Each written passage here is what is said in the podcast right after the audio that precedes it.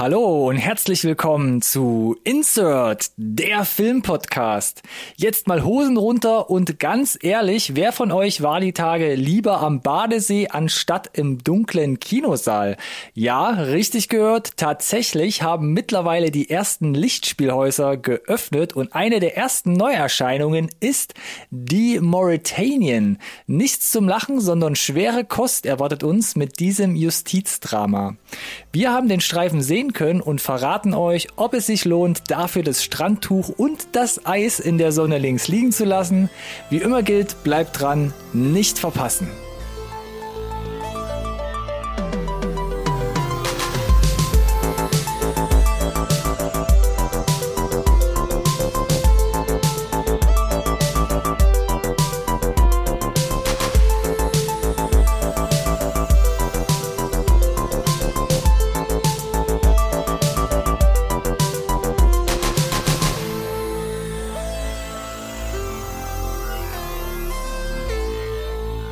Hallo und herzlich willkommen auch von meiner Seite zu einer neuen Folge Insert Nerd Science Recorded on Tape, der Filmpodcast, den wirklich jeder braucht. Mm. Eine neue Review haben wir uns ausgesucht, liebe Leute da draußen. Der Introsprecher hat es schon gesagt. Ich werde ihn trotzdem noch vorstellen und mittlerweile muss ich, glaube ich, Buch führen, wenn ich das hier weiter beibehalten möchte mit meiner Anmoderation. Ich darf euch präsentieren, auch mir gegenüber, der Morpheus zu meinem Neo. Ha? Gut, oder? Rote Pille, blaue Pille.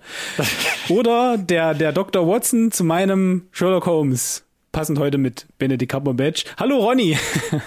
Hallo Alex. Ich habe mir einfach gedacht, komm, ich lasse dich jetzt einfach mal reden. Ich unterbreche nice. dich nicht. Hab nur so einen Hitzestöhner vorhin noch reingebracht, ne, um alle mal abzuholen. Aber sonst dachte ich, komm. Damit sie direkt wissen, was für Qualen wir auf uns nehmen, um wöchentlich diese Sendung rauszuproduzieren. Ja. Du, Gut, du alles hast, klar. Du, du, Danke für das Gespräch, Ronny.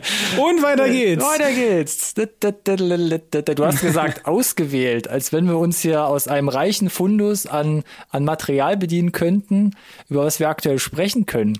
Ist ja noch nicht so, so zahlreich vertreten, muss man ja auch sagen, oder? Na gut, wenn man, wenn man jetzt in die Kinos schaut, in die Lichtspielhäuser, wie du gesagt hast, dann gebe ich dir recht. Ja, Ansonsten da ist schon ein bisschen ist ja mau, nicht so, ne? Ja, es ist ja nicht so, dass die Streaming-Anbieter uns hängen lassen würden. Ja, obwohl ich fand die letzten Wochen auch, ich habe noch so dieses Versprechen von Netflix im Kopf, ne, jede Woche ein Film, was glaube ich in der Praxis auch stimmt, aber das sind jetzt nicht nur Highlights jede Woche und wir sprechen auch fast eher weniger drüber in der Update-Folge ja, bei den Releases. Durchaus. Richtig. Ist ja aber auch egal. Grund zur Freude. Tatsächlich Kilos wieder offen. Abgefahren, oder? Hier und da sind sie offen. Alles noch ein bisschen durcheinander. Schwierig an verbindliche Informationen zu kommen, auch online. Du hast die Erfahrung gemacht, zum Beispiel mit Nomadland, ne, wenn ich das richtig in Erinnerung habe. Ja. Schaut einfach mal vorbei, kriegt mal raus vielleicht vor Ort, ob die äh, Kollegen da wieder aufgemacht haben, was sie sich entschieden haben, tatsächlich zu zeigen, was sie da haben im Zweifel. ja, genau. Kinostarts äh, oder Starttermine, muss man ja sagen, sind gefühlt in Deutschland aktuell Schall und Rauch. Ja. Aber tatsächlich, wir waren uns ja in der letzten Update-Folge noch unsicher. The Mauritanian, der Film, um den es heute geht, tatsächlich am 10. Juni angelaufen und zum Beispiel hier hm. bei mir in Freiburg tatsächlich in den Kinos angekommen. Auch original mit Untertiteln. Und wie du gerade schon angeteasert hast, gleichzeitig sehe ich dann in den jeweiligen Kinos Nomadland. 18. Woche, wo ich denke so, bitte was? Habe ich hm. was verpasst? Und genau, dann steht denn der soll ja eigentlich erst in zwei, drei Wochen erscheinen. 1. Ne? Juli ist jetzt offiziell das Datum, aber ich glaube, die Kinos hm. haben einfach da ihre Kinokopien schon bekommen und dachten jetzt, komm, scheißegal. Hauptsache was soll jetzt der, Geiz? der eine Kinosaal, der läuft sonst nur leer, pack mal rein das Ding. Oscar, Oscar.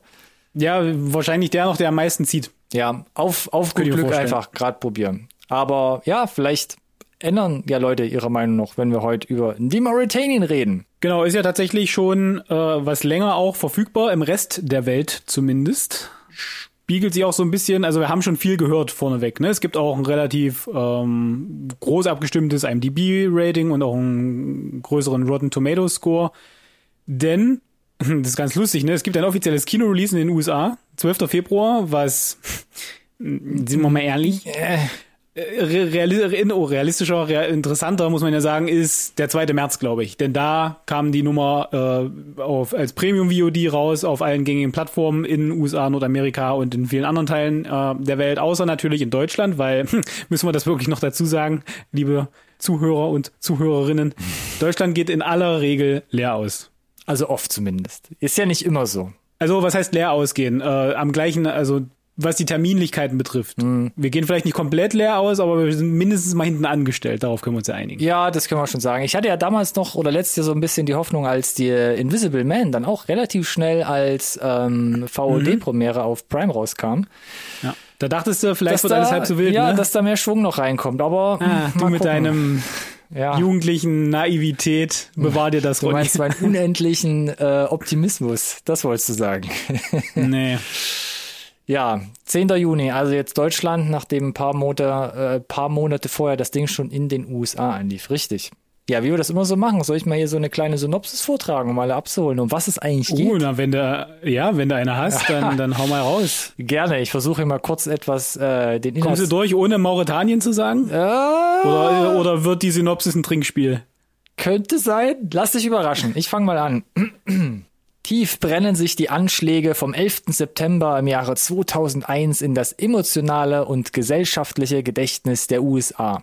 Umso kompromissloser startet die US-Regierung eine Jagd nach den Drahtziehern. Der aus Mauretanien stammende Mohamedou landet schnell im Visier des Militärs und wird erst verschleppt und anschließend auf Kuba inhaftiert. Die Anwältin Nancy Holländer nimmt sich seinem Fall an und versucht einen fairen Prozess zu erkämpfen. Bei ihrer Recherche stößt sie jedoch nicht nur auf ungesetzliche Handlungen, sondern auf verschwörerische Attacken gegen die Menschlichkeit an sich. Harter okay. Tobak, oder? Okay, ja, ja, ja. Weiß man direkt, wo der Hammer hängt. Also schon, ja. Ich hatte es ja auch angeteasert in der, ich sag's mal, Anmoderation. Justizdrama. Mhm. So, so würde es, glaube ich, einsortieren. Absolut, absolut korrekt, ja. ja. Und Durchaus. du hast ja parallel neben meiner tollen Synopsis-Ausarbeitung äh, so ein paar Daten zusammengesammelt. Ähm, was gibt's denn da alles so drüber zu erzählen? Also, ganz wichtig erstmal, weil titelgebend, die haben tatsächlich auch in Mauretanien gedreht, was ich ganz charmant finde. Es gibt. Ich musste echt nochmal nachdenken, Mauretanien, wo war es jetzt nochmal genau? In Südafrika? Es ist tatsächlich Nordwest und es ist gar nicht so klein, oh. ne? Es ja. ist äh, größer als Marokko, fast so groß wie Algerien. Da dachte ich erst so, ah, okay, ja gut, äh, siehst du, man lernt nie aus. Ja, also die haben tatsächlich auch dort ein bisschen was gedreht. Die haben auch in Südafrika gedreht, ähm, in New York, Washington, da wo auch tatsächlich die Locations sind, in denen die Handlung spielt. Also sehr authentisch, wurde scheinbar recht wenig hingefaked oder geguckt, wo kann man günstig drehen. Mhm. Fand ich ganz interessant. Ob das jetzt Sinn gemacht hat und dem Film hilft, das besprechen wir, glaube ich, gleich. Aber es waren schon einige Locations, die sie da, die sie da hatten, mehrere Locations. Ne, das erhöht ja potenziell immer das Budget. Und nach den Quellen, die wir gefunden haben, ein bisschen vielleicht mit, naja, so ein bisschen Vorsicht, 14 Millionen Budget. Das wollte ich gerade fragen. Das klingt eigentlich teuer. Genau, ne? Mehrere Locations, dann auch direkt kompromisslos in den USA gedreht. Natürlich vielleicht in, in Afrika ein bisschen günstiger natürlich, aber mehrere Locations, wo du dann da die Leute und die Crew rumkauen musst und das dann für 14 Millionen erscheint mir auch eher am günstigen Ende. Vor allem, da also der Cast ja auch nicht so ne? klein ist. Gehen wir ja gleich noch ein bisschen ins Detail, aber das sind ja schon ein paar Hochkaräter dabei. Definitiv. Ich muss aber auch sagen, weil du gerade gesagt hast, Afrika, ich fand ähm, Gerade am Anfang, als der Haupt, ähm, als die Hauptfigur vorgestellt wird, dachte ich so, mhm. das haben sie echt gut gemacht. Ich bin ja auch einmal in Afrika gewesen und ich dachte so, das sieht echt so aus, wie ich es mir jetzt da auch so ein bisschen noch aus der Erinnerung zurückholen kann. Mhm. Und ich dachte, entweder haben sie es echt gut irgendwo nachgebaut oder so, aber es war halt wirklich so diese eine Dorfstraße, die du da siehst, oder Stadtstraße. Ja. Überall lungern Leute rum, hast so ein paar Kabel irgendwie von links nach rechts gespannt und ähm, fand ich sehr authentisch und hat mir, um das schon mal vorwegzunehmen, davon von, von der Ausstattung und von den Sets hat mir da schon mal hat mich da gut abgeholt. Ich sag mal so. Mhm. Wie man so schön sagt, ne, kann man halt nicht irgendwie äh, nachbauen mit irgendwelchen Requisiten oder sonst irgendwas. Das kriegt man halt sonst, das kriegt man halt am besten so eingefangen, indem man authentisch ist. Ne? Oft denke ich schon. Vor Ort. Oft, ja. Ja. So genau. Ich hatte auch Entschuldige bitte, mach Äh, weiter. nee, bitte. Ich wollte schon mal überleiten zu, den- zu den Ratings, ob sich denn dementsprechend auch in den Ratings jetzt Genau. schon kundgetan hat. Du hast ja gerade eben schon gesagt, äh, durch den Vorsprung in den USA haben wir ja Mhm. da schon was ein bisschen ne, an Fleisch. Genau, und dadurch macht's ja immer meistens zumindest das Ganze ein bisschen belastbarer und es lässt sich immer eine ganz schöne Tendenz schon ableiten, wie es den Leuten gefallen hat. Und ich kann schon mal vorweg sagen, auf IMDb genießt das Ding eine 7,4 nach knapp nicht ganz 30.000 Bewertungen und eine 7,4, das ist schon über dem Durchschnitt aus meiner Sicht. Da bist du kurz vor der 8,0er Schallmauer, was dich als Spitzenfilm outen würde. 7,4, das ist schon beachtlich. Jetzt, jetzt kommt aber interessant, der Metascore, den IMDb berechnet aus so Kritiker- und User-Reviews, der, der ist nur bei 53 Prozent. Das heißt, da ist es so ein 50-50-Ding. Das ist schon Also- äh, eklatant. Genau, und dann habe ich mir, ja, und dann habe ich mir gedacht, na, wie ist denn das mit den mit den Kritikern auf dem äh, auf Rotten Tomatoes, ne? Und da haben wir, weil da oft ja auch so ein, eine Lücke klafft zwischen wie die kommt es bei den Kritikern an, bei den Zuschauern und hier haben wir 75 85. das ist relativ Sehr nah nah, beieinander. Ja. sehr nah beieinander, das ist ja viele schon Abstimmung auch. Rotten Tomatoes untypisch, muss man ja fast sagen. Kommt durchaus vor. Hier haben wir einen Kandidat, wo tatsächlich Zuschauer äh, noch ein bisschen überschwänglicher scheinbar Mhm. sich einig sind. Aber unterm Strich die Kritiker hier auch durchaus durchweg positiv. Ich meine, die 75 Prozent und die 7,4 im IMDb, das, das matcht sich ja schon relativ gut. Das mit dem Metascore, der scheint so ein bisschen hier ein Ausreißer aus meiner Sicht. Aber rein von, von den Zahlen her kann man dem Film bescheinigen, dass er scheinbar sehr, sehr gut sein müsste. Oha. Ob er das jetzt ist, das müssen wir mal rauskriegen. Der Streifen ist von äh, Kevin McDonald. Der hat ja in seiner Vergangenheit durchaus schon Erfahrung gesammelt mit dem ein oder anderen schwer, schwereren Thema. Ne? Der letzte König von Schottland von 2006 Ja. hat er da auch äh, eine Kerbe drin. Der Kevin McDonald, kommt der ursprünglich aus Schottland? Passt dann auch ganz gut mit der letzte König von Schottland. Aber ich muss sagen, generell habe ich seine Filme kaum auf dem Schirm, muss ich ehrlich zugeben. Ich glaube, ich habe ein, zwei schon mal gesehen. Aber Ja. ich, boah, ich habe da eine Riesenlücke, was sein Portfolio angeht. Muss ich ehrlich zugeben. Äh, schon mal vorab. Dito, äh, ich, äh, ich hatte auch gesehen, der Adler der neunten Legion. Ich erinnere mich auch an den Trailer. Ich habe den aber tatsächlich nicht gesehen. Der Streifen ist halt insofern interessant, weil da das der Streifen ist, glaube ich, wo sich einige gefunden haben im Zweifel. Mindestens mal Regisseur und Hauptdarsteller. Das stimmt. Der Taha Harim hat da mitgespielt, der quasi ja die Hauptfigur spielt, also den Mohamedou. Und jetzt hat er sich dann aber wieder gedacht, nee, ich gehe zurück und verfilme ja tatsächlich eigentlich die Geschichte eines Buchs. Dann ist es ja hier offiziell gesehen eine Buchverfilmung. Oder basierend auf einer Romanvorlage. Richtig. Also, so es gibt eine genau, ja, das ist das ist vielleicht äh, die bessere Formulierung. Die Guantanamo Diaries ähm, oder das Guantanamo Tagebuch ist mittlerweile in zig Sprachen auch übersetzt worden. Das hat tatsächlich der äh, Mohamedou Slahi, der hier porträtiert wird, geschrieben. Wir sehen im Film sogar, wie er das schreibt. Und das dient so ein bisschen als die kreative Grundlage für diesen Streifen hier. So. Und wenn du jetzt schon angefangen hast mit den Hauptdarstellern, der Tahar Rahim, den hast du jetzt schon erwähnt. Der war auch letztens, jetzt habe ich den Namen gerade vergessen, aber in dieser neuen Netflix-Serie. Wie heißt es denn nochmal? Ist ja auch egal. Ich such's nebenbei raus. Da spielt er auch gerade Ich mit. kann dir auf jeden Fall sagen, dass wir den- Projekt auf Netflix zu sehen auch. Genau. Und ich kann dir, kann dir sagen, dass der nächstes Jahr in einer Don Juan Neuverfilmung Oha. Mitspielen wird. Haben wir darauf gewartet? Man weiß es nicht. Aber jetzt wisst ihr, das existiert und nächstes Jahr werden wir das sehen können. So, der wird aber gerahmt durch schon ein beachtliches ähm, ja, Nebendarstellercast, ist es ja eigentlich fast nur, äh, angeführt von Jodie Foster. Die war dafür auch für einen Golden Globe nominiert, genau wie der Tahar Rahim für bester Hauptdarsteller nominiert war. Äh, ansonsten noch dabei äh, Shailene Woodley. Ich meine, ich weiß nicht, müssen wir zu Jodie Foster wirklich was sagen? Nee, ich denke nicht. Schweigender Lämmer. Taxi Punkt. Driver, Schweigender ja. Lämmer, ja. Ja.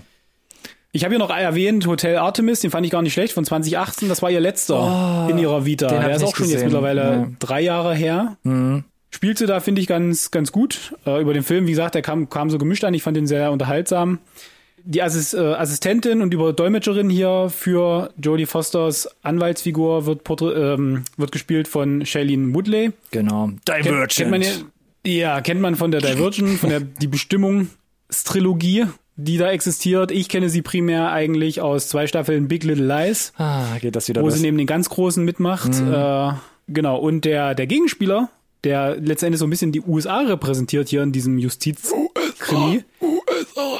Und jetzt was lustig, ja, ist Benedict Cumberbatch. Ha, Was, ein Brite? Oh ja, und da kommen wir bestimmt gleich noch zu. ähm, gut möglich, ja. Auch, auch da gibt's glaube ich, wenig zu sagen. Durch Sherlock bekannt Ja, geworden. Sherlock, Doctor Strange, Äh, jetzt Dr. ins Strange natürlich. rein. Genau, ich hatte ja nochmal Edison erwähnt, der lustigerweise von 2017 ist Aber mittlerweile. wann kam er jetzt raus? Irgendwie Anfang des Jahres, nicht. letztes Jahr? Ja. Ich werde mehrmals drüber gesprochen, glaube ich. Uh, ui, genau. Und ganz kurz noch erwähnt, äh, weil so letzten Endes so mit das bekannteste Gesicht, das hier auch da mit, mit, mit auftaucht im Streifen, äh, Zachary Levy. Ja. Äh, bekannt geworden äh, durch Chuck. Unendlich viele Staffeln davon. Dann auch mal bei, bei Tor 2 und 3 Superheldenluft geschnuppert im Marvel-Universum, um sich dann zu sagen, weißt du was, bei DC, da kriege ich die Hauptrolle, dann mache ich doch mal Shazam. genau, tatsächlich doch nochmal die Vita abgegrast, aber es ist halt durchaus ähm, imposantes Cast, viele bekannte Gesichter und dann hast du Ja. aber als Hauptdarsteller eher ein unbekanntes Gesicht, Ja. unverbrauchtes Gesicht. Hat natürlich seine Erfahrung schon gesammelt, Mhm. Ist auch schon seit vielen Jahren dabei, aber hatte man jetzt gerade so in Hollywood noch nicht so wirklich auf der Pfanne, würde ich sagen. Ich habe gerade nochmal nachgeguckt. Äh, auf Netflix heißt es Die Schlange, beziehungsweise Englisch ist The Serpent. Ah, Seit April stimmt, läuft die Serie, ja. da spielt er die Hauptrolle. Spielt er quasi einen Mörder und quasi einen äh, Verwandlungskünstler, der da auf der Flucht ist und irgendwie meuchelnd durch die Lande zieht. Interessant. So, Pro und Contra habe ich mir hier wieder ein paar Punkte aufgeschrieben. Äh, ich mach's vielleicht heute eher ein bisschen fließend. Mal gucken. Ähm, Mhm. Was hast du dir denn so mit an Notizen mitgegeben selbst? Was Na, wir können ja vielleicht erstmal tatsächlich anfangen, weil ich habe schon ein bisschen den Grundstein dafür gelegt, als ich erwähnt habe, Jodie Foster, beste Nebendarstellerin, Golden Globe Nominierung, Okay. Tahar Rahim, Ja. bester Hauptdarsteller, Nominierung für Golden Globe. High. Expectations. Ja, hohe, hohe Erwartungen, ne? Irgendwie schon. Dann aber irgendwie für die Oscar nicht mal eine Nominierung. Interessant. Ja, stimmt, rückblickend jetzt tatsächlich, ja. Ne? Stimmt, stimmt, stimmt. Ja. Mhm. Auch der Film selber nicht weiter irgendwie Beachtung bekommen. Und ich muss gestehen, gerade, also Jodie Foster für mich fast gar nicht genug präsent im Film, um als Nebendarstellerin wirklich ähm, glänzen zu können. Also gar nicht genug Szenen, um da eine, eine, ein Spektrum anzubieten.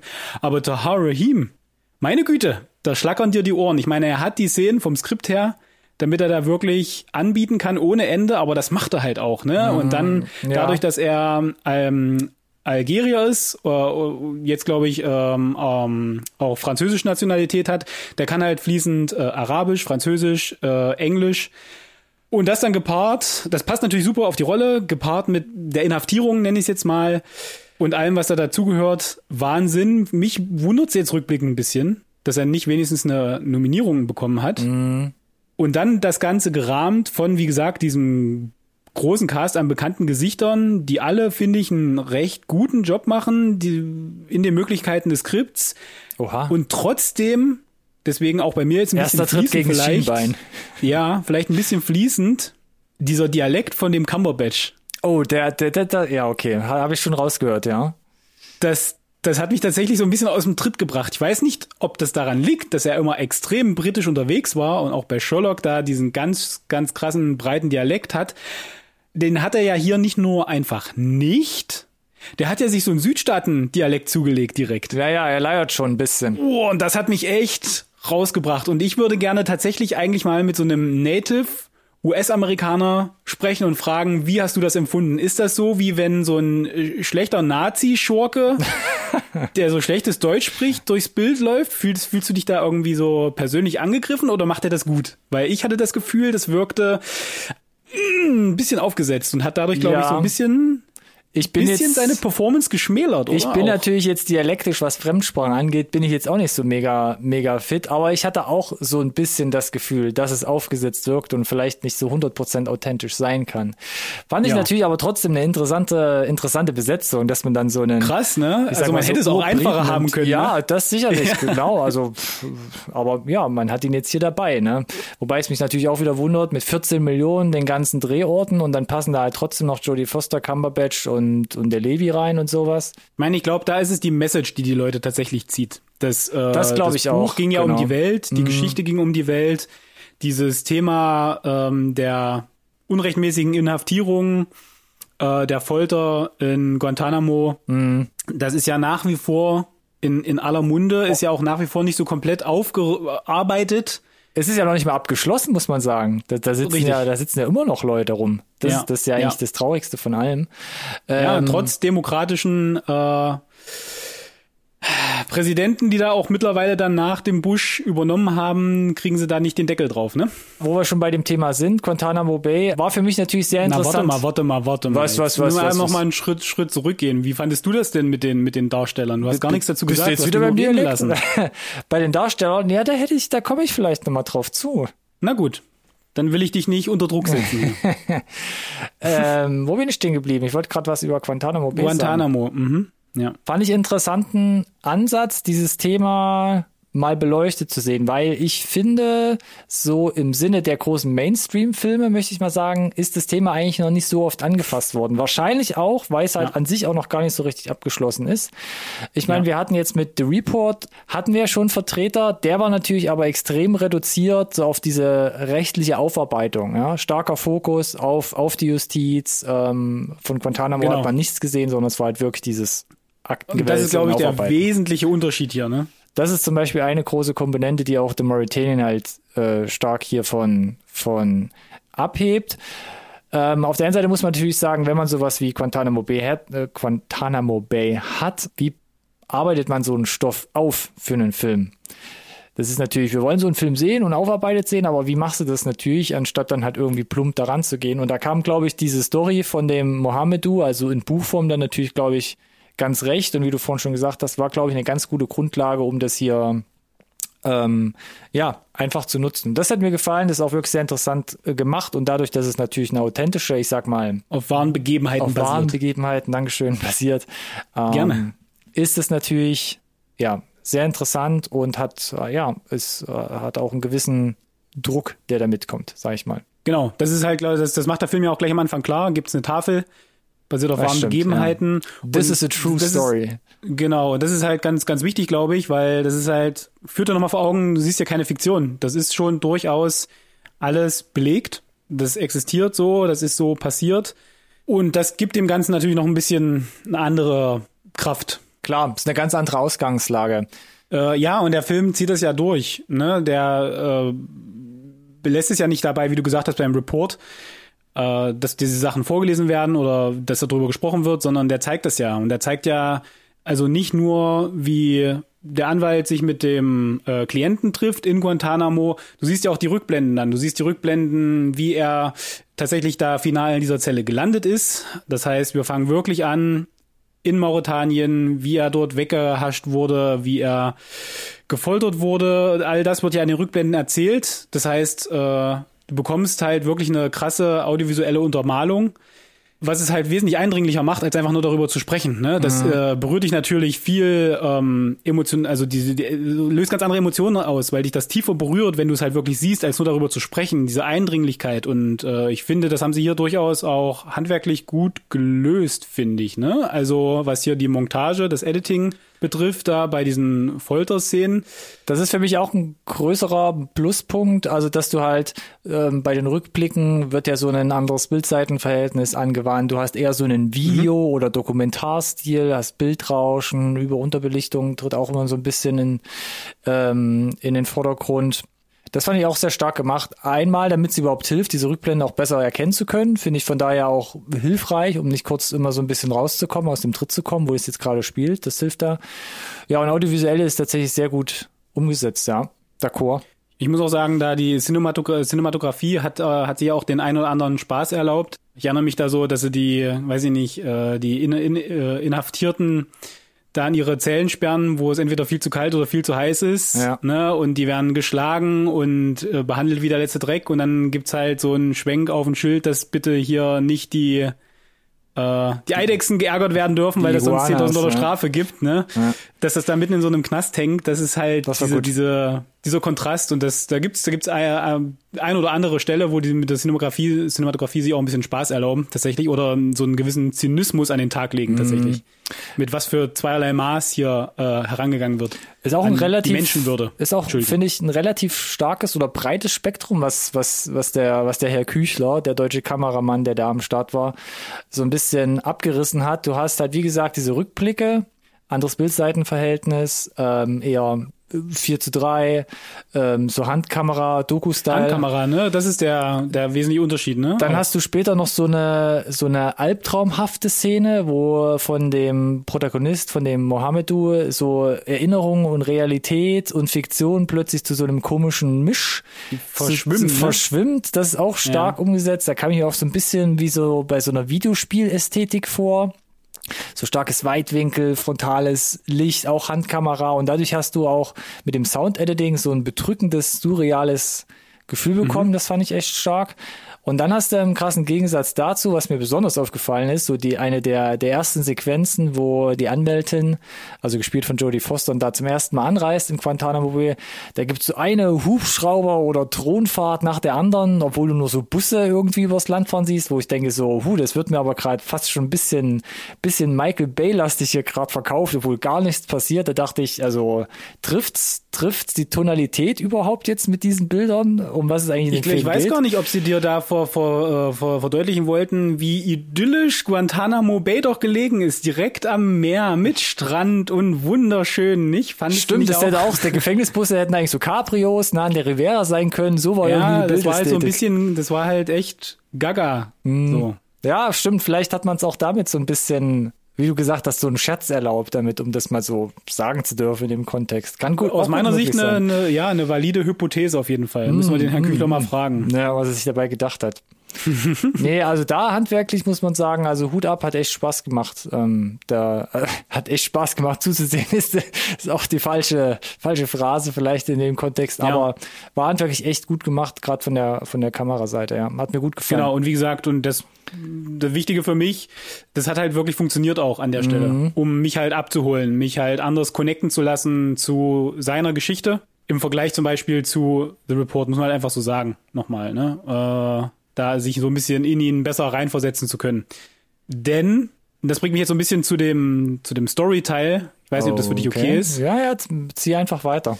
Da gibt's nämlich diese ein oder andere Problemchen, das ich da durchaus mit habe, muss ich gestehen. Und Oha. insgesamt ist diese Geschichte stark und richtig und wichtig. Ich finde aber, man hätte sie vielleicht tatsächlich noch ein bisschen besser erzählen können. Ich habe das am Anfang auch schon anklingen lassen, als sie sagte, Jodie Foster hat gar nicht genug Screentime, um für einen Nebendarsteller Da hätte ich nominiert zu fast sein. nachgehakt. Ich finde alle, alle Nebendarsteller, außer der Hauptdarsteller selber, kommen hier gefühlt zu kurz, die Figuren. Also eigentlich alle amerikanischen Figuren sind's ja da an der Stelle, die porträtiert werden, bleiben, ja, stehen hinten an und wirken dadurch für mich so unnahbar. Da kommt nie so wirklich diese Connection auf, äh, wie, wie für, für die Figur von, vom Slahi. Und das ist sicherlich auch natürlich gewollt. Aber da fehlt halt einfach so ein bisschen dann der, der Tiefgang. Und die, du hast dann teilweise so Entscheidungen dieser Figuren und die Verhal ich habe keine Ahnung, wie die zu diesen Entscheidungen gekommen sind. Das wird Ja. hier und da immer so ein bisschen angeteasert. Du hast da die Assistentin, die mit sich ringt, offensichtlich da auch von der Familie bedrängt wird. Ist dann irgendwie den halben Film über komplett weg. ja. Jodie Foster auf einmal dann auch von, ich glaube dem eh kein Wort, ist mir auch egal, es geht mir hier um was Größeres, jeder hat das Recht äh, auf gleiche Behandlung und mir ist es egal, ob er schuldig ist oder nicht. Und dann auf einmal 180 Grad Kehrtwende, nachdem sie Text gelesen hat, aber ich habe keine Ahnung, wie sie allein unterwegs ist. Da, da, da wird viel, sie hat, glaube ich, einen Satz, wo sie meint, das ist mein Leben so, aber da kam nicht viel, viel Futter rüber, um die Figur nahbar zu machen. Und die einzige Figur, die ein bisschen ausgebaut wird noch, das ist die vom Cumberbatch. Ne? Habe ich Der dir hat- aus Versehen meine, meine Stichpunkte zugeschickt, die ich mir das kann schon hab? sein. Lass mich, dann lass mich kurz fertig erzählen. Äh, der, der bekommt so ein bisschen Motivation zugespielt, ne? Dieses, du kannst hier einen der Drahtzieher von 9-11 hinter, hinter Gittern bringen und warst nicht du der, der da einen guten Freund verloren hat in dem Flieger und dann siehst du sogar die Szene, wie er mit der Witwe spricht Ja. Und endlich sagt, geil, jetzt kann ich hier für Gerechtigkeit sorgen, ne? Und für dich und für deinen verstorbenen Mann. Und ich wollte nur sagen, jetzt geht's los, ne? Und dann ist er am, sogar am, am Hadern dann später mit sich selbst, sieht sie ja auch nochmal in der Kirche und dann lassen sie das alles, diesen ganzen Build-up aufgehen in gar nichts. Konsequenzlos, diese ganze Geschichte ähm, von Cumberbatch am Ende. Mit der Witwe auch. Da kommt nichts nochmal bei rum. Ja. Weißt du, was ich meine? Ja, ja. Aber ich kann, ähm, ich weiß gar nicht, soll ich es nochmal wiederholen? Also ja, ich habe auch ein bisschen das Problem mit dem erzählerischen Fokus. Du hast die Einführung vom äh, Mohammedu, also der eigentlichen Hauptfigur, um die es ja äh, von der Geschichte her auch geht. Dann erweiterst du das Ganze um die Anwäl Anwältin, was habe ich denn mit diesem Wort heute? Ähm, mit der Nancy Holländer, also von der Jodie Foster. So, das ist der zweite Hauptcharakter, wo ich sage so, okay, das passt. Dann kommt aber irgendwie noch relativ prominent die Assistentin von ihr ins Spiel, gespielt von Shailene Woodley hat aber überhaupt eigentlich gar keine, keine Präsenz groß, keine Rolle. Obwohl, da würde ich kurz noch ergänzen. Mhm. Du, du, du denkst ja zuerst, dass die eine Connection auch aufbaut, ne? Zu ja, Slahi. Die haben viel Blickkontakt, wo ich dachte, ja. kommt da noch irgendwas? Ja. Oder ist das halt das, dass sie sich dann wirklich. Ich dachte, sie ist der, Ei, der Eisbrecher so und der, der, der ja, kleine ne, Türöffner. Ist sie ja auch ein bisschen. Du hast ja, dann die Szene, ja, dass sie mit der Mutti telefoniert. Mhm. Ja. Äh, ja. Und dann lässt sie sich aber so ein bisschen ja auch manipulieren von der Geschichte. Das, ja, wird, ne? und ähm, ich finde es auch von, von, von der Schauspielerei, finde ich es halt nicht wirklich gut. Und sie hat ja auch nicht viel Raum, da überhaupt auch groß was zu machen. Wollte ich gerade sagen, es und, gibt ja kaum, hat ja kaum die Möglichkeit zu präsentieren. Ja, ja. und obendrauf kommt dann noch die Figur um Stuart Couch, also gespielt von, von Cumberbatch. Und dieses ganze Spannungsfeld an Figuren, oder der Fokus an sich, das ist mir alles viel zu dicht. Ne? Also wie du gesagt hast, Holländer, also Jodie Foster bleibt viel zu blass in ihrem Handeln. Wo kommt sie her? Warum macht sie das jetzt? Warum brennt sie dafür, ne, das für diese ja. Leute zu tun? Wie gesagt, Assistentin spielt eigentlich gar keine Rolle. Und ja, es, die Rolle um Cumberbatch lässt tief blicken, darf aber mhm. letzten Endes, und das habe ich schon irgendwie verstanden, darf sie aber eigentlich nur den geläuterten Patrioten spielen, der dann sagt, mhm. ne, also für mein Land und ich kriege jetzt hier mit, das läuft nicht so, wie ich mir das einfach nach meinem christlichen Glaube vorgestellt habe, deshalb, ne, mh. Mm. so, und dadurch, finde ich, ist die emotionale Nähe und vor allem die Härte, die mich eigentlich mitnehmen soll mit der Geschichte um Mohammedu, kann sich für mich gar nicht stark genug aufbauen. Und das fand ich dann schade. Na, seine Geschichte finde ich, da kann ich, konnte ich schon gut connecten, weil die hat halt auch genug Screentime, aber die Amerikaner, die gehen mir so ein bisschen am Popo vorbei. Durchaus. So, und gerade, und, und, und ich muss ja dazu sagen, jetzt mal ein bisschen wieder einen positiven Spin reinzukriegen. Der Film fängt ja am Anfang schon effektiv an, oder bei mir war es zumindest so, man kann ja mal sagen, wie es bei dir war, mich effektiv zu manipulieren.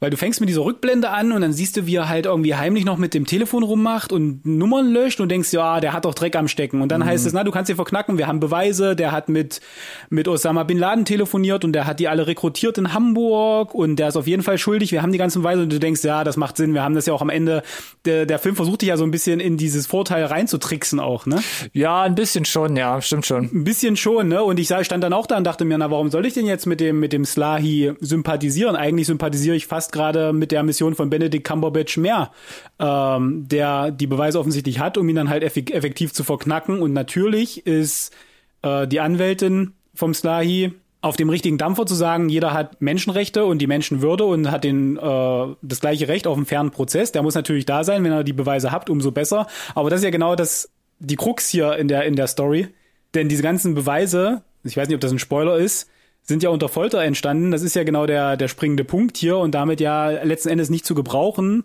Genau. Und aber also diese, diese, diese wirkliche wichtige Kernaussage, die transportiert der Film für mich dann schon gut und effektiv. Ja. Trotz allem. Ja. Trotzdem fehlt bei mir halt so auch der, ich sag mal, das ähnlich, aber auch so dieser thematische Fokus. Denn, wie am Anfang gesagt, reines Justizdrama, so wie The Report, ist es eigentlich nicht so komplett und auch so eine Aufarbeitung der Geschehnisse an sich, wie kam es dazu, zu diesem ganzen Konstrukt an ne, Guantanamo Bay, um diese Gefangenenlager und diese Geschehne an, äh, die Geschehnisse an sich, wie konnte es überhaupt so weit kommen, dass es da entstanden ist mhm. und dass da Leute, mhm. also vom Militär so freigedreht sind, auch eigentlich nur so nebenbei wird nur angerissen. Eher noch ist es für mich, und das fand ich eigentlich am interessantesten, noch so ein Psychodrama. Und das kommt aber viel zu kurz, denn ähm, du hast wie gesagt, durch die Kamera einen starken visuellen Ansatz, als Mohammedu so den, den, den Hang, die Sichtweise auf die Realität langsam auch zu verlieren droht. Ähm, dann wird es aber irgendwie untermauert oder unterbrochen von so erschütternden, aber finde ich dann auch so plakativen Einschüben, wo du dann diese Folterszenen hast, wo ich denke, okay, die muss man jetzt natürlich auch zeigen, um einfach so ja. das halt ein bisschen aufzubaggern. Fand ich dann aber fast schon ein bisschen zu plump und zu schnell durchge durchge Ja. durchgeballert. Ja. Mhm. Im szenischen Kontext funktioniert das, aber ich hätte dafür eher ein bisschen weniger Beispiele gesehen und wäre zu diesen Sequenzen vielleicht eher mit einem spannenderen Aufbau hingekommen, damit es mich emotionaler weg äh, mitgenommen hätte. Und da stand natürlich auch die Sache ein bisschen für mich im Weg, dass, ich muss es fast so sagen, dass dieses, die, der andere Schwerpunkt um Cumberbatch und äh, Jodie Foster, dass das fast schon so ein generischer, ja, Justizdrama-Ansatz war, der das so ein bisschen verwaschen hat, muss ich sagen. Ja, ist es auch. Aber gehört halt trotzdem auch so ein bisschen mit dazu, ne, dass äh, der Verteidigung sozusagen von einem, in Anführungszeichen, äh, beschuldigten Terroristen jeder mögliche Juristerei Stein in den Weg gelegt wird, letzten Ja. Endes, so muss man ja sagen. Und du denkst, bei der Benedict Cumberbatch ist das alles viel, viel besser und dann kommt aber raus, ja, aber so wirklich benutzen kann er den Kram auch nicht und das, was er wirklich benutzen könnte, das wird äh, auch bei ihm unter Verschluss gehalten, wie so eine große Verschwörung, weil die amerikanische Regierung offensichtlich genau weiß, dass das halt alles nicht so ganz hinhaut. Ne? Und äh, ihn haben sie dann da halt wirklich, wie du gesagt hast, als Patrioten vorgeschickt, motiviert, weil er dachte, der schluckt die Kröte und äh, ist im Zweifel dann der, ja, der Patriot. Ja. Der, ja, so und äh, wie gesagt, ja, ich weiß, was du meinst. Äh, ich fand aber, dass es halt trotzdem, glaube ich, noch mal es war ein bisschen simpel gemacht, aber es war vielleicht gar nicht so verkehrt, das nochmal wirklich rüberzubringen mit äh, A, zwar was für unterschiedlichen Ansätzen da die Verteidigung kämpfen muss und was da die, ähm, die US-Regierung zur Verfügung hat, um, um ihn dann wirklich da hinter Gittern zu bringen. Und sie wollten ihn ja nicht nur hinter Gittern bringen, sie wollten ihn ja Die äh, Giftspritze. in die Todesstrafe, Ja. ja. in die Giftspritze äh, reinquatschen sozusagen. Ja, und äh, gut, dass dann da an der Stelle Benedict Cumberbatch nicht der blinde Patriot ist eigentlich, sondern so ein bisschen die ganze Nummer dann doch hinterfragt und dann feststellt, dass das alles nicht so richtig geil hinhaut und er im schlimmsten Fall derjenige ist, der hier dann da unter einen Bus geschubst wird letzten Endes im schlimmsten Fall, ne? Ja, aber wie gesagt, ich fand es fast. Ich habe gerade gerade eben schon gesagt, dieses Wort generisch in den Mund genommen und Ja, das, weil ich ja. es gibt einfach Filme, die haben das schon besser gemacht. Ne? Also The Report zum Beispiel, ich jetzt wirklich diese trockene ähm, Aufarbeitung von der von der juristischen Seite sehen, dann fand ich, war das ein spannender und toll gemachter Film. Es gab aber was, was jetzt Gerichtsdramen angeht, was so Gefängnisdramen angeht, auch wenn sie jetzt Fiktion Ja. waren, gab es einfach teilweise Filme, die haben mich einfach mehr mitgenommen. Mir fiel als erstes zum Beispiel, ich weiß gar nicht warum, ich glaube, weil wir letztens über Kevin Bacon gesprochen haben. Kannst du dich an, an Murder in the First erinnern? Wo Kevin Bacon als Kleinganove ähm, fälschlicherweise in Alcatraz quasi eingesperrt wird. Das war Klar. zum Beispiel so ein Film, der hat mich emotional mitgenommen, weil Fokus komplett auf ihn und was macht es mit dir, wenn du in so einem Gefängnis bist. Und das hätte ich mir hier eher besser vorgestellt. Das, also haben sie auch gezeigt, aber ich fand teilweise eben einfach zu kurz. Weil die, diese, Okay, das heißt, du, äh, dann, was du eigentlich sagen willst, ist das Potpourri. Man hat sich überall so ein bisschen bedient aus äh, den ganzen anderen Genre, die mit einem Fokus es unterm Strich besser gemacht haben und aus diesem Potpourri, was da entstanden ist, ist, sag ich mal, okay, aber wird nicht, also die Summe der einzelnen Teile wird nicht zu was Neuem Großen, das Ja. in sich rund funktioniert, sondern so, man hat sich vielleicht ein bisschen nicht, vielleicht nicht übernommen, aber wir wollen gerne das probieren, wir wollen das probieren, wir wollen das probieren und wenn wir das alles zusammenbringen, dann entsteht irgendeine kohärente äh, Nummer und ich glaube, ich habe, kann dir da zustimmen, dass das nicht so ganz aufgeht, finde ich. Also ich hätte noch ein Fazit parat. Ich weiß nicht, bist du soweit mit deinen Punkten durch? Sonst würde ich das versuchen, glaube ich, mal als Fazit zusammenzufassen. dann leg du doch gerne mal los. Ich bin sehr gespannt jetzt. Okay, ich Auch versuche auf deine Wertung im Anschluss. Oh, Uh. ja. Also, The Mauritanian ist im Kern, wir haben es, glaube ich, gesagt, klar ein Justizdrama, welches sich einem enorm wichtigen, weil extrem dunklen Kapitel der amerikanischen Geschichte widmet. Erzählerisch wird eine relativ große Bühne aufgebaut und schauspielerisch, wir haben es gerade gesagt, auch stark besetzt. Aber die einzelnen Figuren, die kämpfen mühsam darum, eine emotionale Tiefe äh, überhaupt erstmal etablieren zu können. Dadurch gerät so dieses schockierende Momentum um diese, um diese tragischen Umstände der Hauptfigur Mohamedou oftmals verloren oder es drängt so in den Hintergrund. Inszenatorisch versucht man so mit eindrücklichen Bildern gegenzusteuern. Das funktioniert auch. Handwerklich funktioniert das sehr gut. Aber im narrativen Sinne bleibt The Mauritanian für mich aber dadurch leider innerhalb seiner Möglichkeiten oder hinter seinen Möglichkeiten zurück. Und ich gebe jetzt schon mal, bevor du anfängst, ich gebe 3,5 Sterne. Das trifft sich gut. Denn dann müssen wir keine komplizierte Bruchrechnung machen. Ich kann das schon mal vorwegnehmen. Ich bin äh, sehr froh, dass ich jetzt nicht vier geben muss, weil du drei gegeben hast, damit wir auf dreieinhalb kommen. Wenn du dreieinhalb gibst, gebe ich auch dreieinhalb. Das ist nämlich das, was ich mir eigentlich gewünscht hätte, Oha. wo wir rauskommen. Und dann, Geh aus meinem Kopf, wir- Alex, wie immer. Geh aus meinem Kopf. dann sind wir mit einem im Sinne durchdividiert durch zwei irgendwie dann immer noch bei 3,5. Finde ich relativ gut. Nee, äh, ich, ich sehe es tatsächlich ähnlich. Also Ta Tahar Rahim für mich so ein bisschen die Leitfigur, Im doppelten Sinne. die unterm Strich über die zwei Stunden, neun Minuten diesen Film rettet ein bisschen. Seine Performance. Ja, Äh, das, die, die, die, grö die größte Stärke des Films ist tatsächlich zu sagen, ja, die Nebenfiguren bleiben links liegen äh, und das funktioniert halt dann unterm Strich narrativ auch nicht, aber äh, im Umkehrschluss hast du viel von ihm und er macht das halt so verdammt gut, dass es halt am Ende dann doch vielleicht noch zu äh, mehr als einem durchschnittlichen Film reicht. Der handwerklich super gemacht ist. Ich hatte Yep. die Cinema Cinematografie erwähnt, ähm, unterm Strich. Also das, das Cast ist an für sich auch da, auch wenn es hinter seinen Möglichkeiten bleibt. Aber das lockt natürlich mit prominenten Gesichtern. Aber unterm Strich ist es das unverbrauchte Gesicht, der hier der, der Showstealer ist. Und wie gesagt, der für mich eigentlich den Film absolut sehenswert macht natürlich. Äh, neben dem Thema selber natürlich, keine Frage, haben wir jetzt Yes. oft genug gesagt. Genau. Absolut wichtig. Aber der Film selber reicht nicht, damit du thematisch danach rausgehst und sagst, ich fühle mich jetzt ein bisschen besser informiert. Du hast äh, eine persönliche Ge- Geschichte bekommen, eine tragische Geschichte. Das transportiert der Film auch 1A.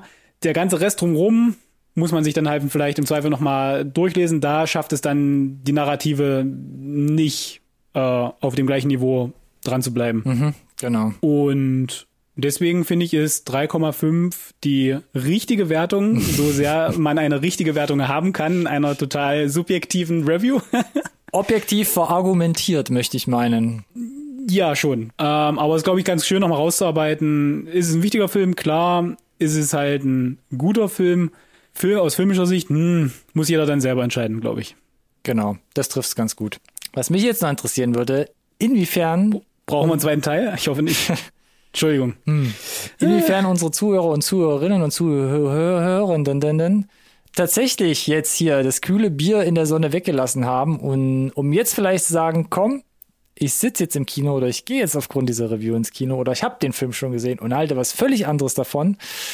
Das würde mich interessieren. Und wie immer können alle da draußen mit uns in Kontakt treten, zum Beispiel über die sozialen Medien, Instagram, Twitter und oder Facebook unter unserem Namen. NSRT Podcast. Und bitte auch den gleichnamigen Hashtag verwenden. NSRT Podcast. Sonnige Grüße gern in eine iTunes-Bewertung verpacken. Auch da freuen wir uns natürlich sehr gern. Ansonsten würde ich sagen, Ja. nicht bis nächste Woche.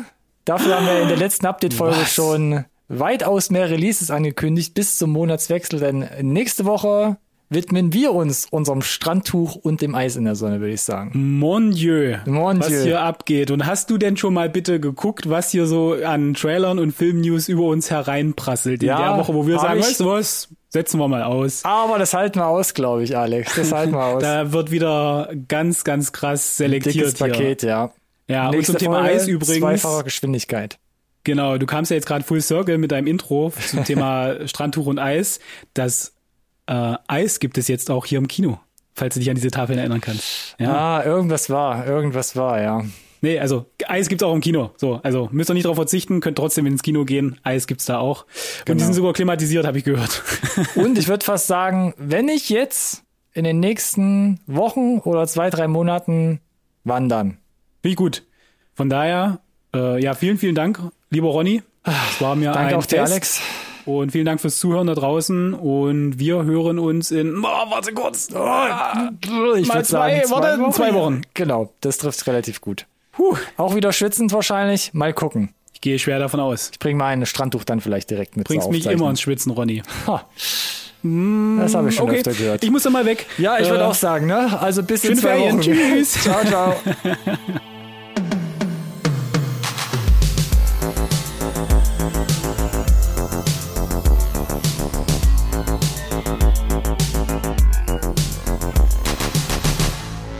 conversation can serve no purpose anymore. Goodbye.